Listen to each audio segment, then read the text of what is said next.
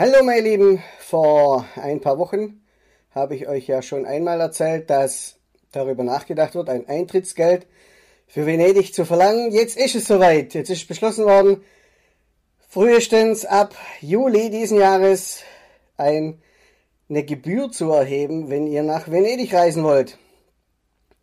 30 Millionen Touristen und das jedes Jahr, davon die meisten Tagestouristen und von Kreuzfahrtschiffen das ist schon ein sehr großes Problem für die Stadt, denn diese Leute hinterlassen Müll, nutzen die Straßen ab, ja, genau, da muss man auch viel reparieren.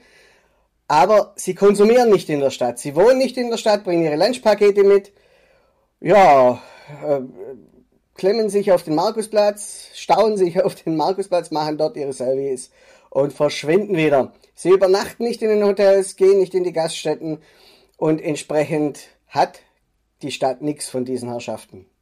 Jetzt soll es ein Eintrittsgeld richten. Zumindest hat es der Stadtrat vor kurzem so beschlossen. In der Vene venezianischen Amtssprache nennt sich dieses Eintrittsgeld Contributo di Sparco, zu, zu Deutsch so viel wie Gebühr fürs von Bord gehen.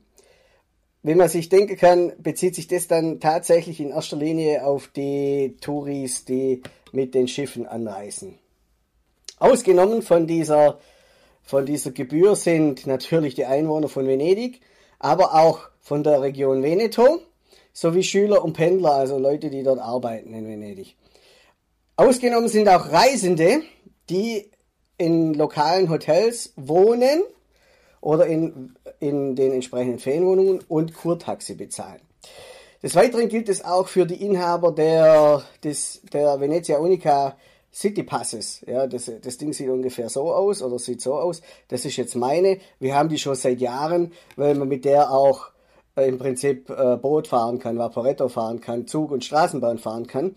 Und wir eben festgestellt haben, dass wenn man so eine Karte hat, einfach günstiger vorankommt. Des Weiteren sind befreit Kinder unter sechs Jahren, Behinderte und deren Begleitpersonen. Der Preis soll je nach Tag und Auslastung an Touristen zwischen, äh, zwischen 8 und 3 Euro liegen, beziehungsweise zwischen 3 und 10 Euro.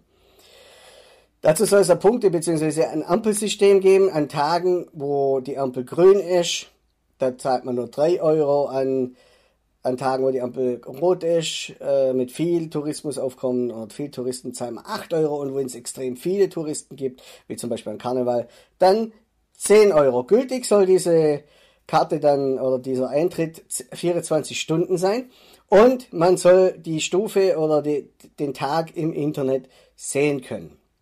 Bekannt gegeben wird es allerdings schon ein Jahr im Voraus beziehungsweise im September einzusehen auf dem Internet, im Internet das ist jetzt alles bis jetzt noch Theorie. Wer jetzt wirklich das Geld eintreibt, wie, das, wie die praktische Umsetzung ist, wissen wir noch nicht. Ob die bis Juli auch tatsächlich kommt und wenn dann auch nur übergangsweise, das wird man sehen. Wir sind schließlich in Italien.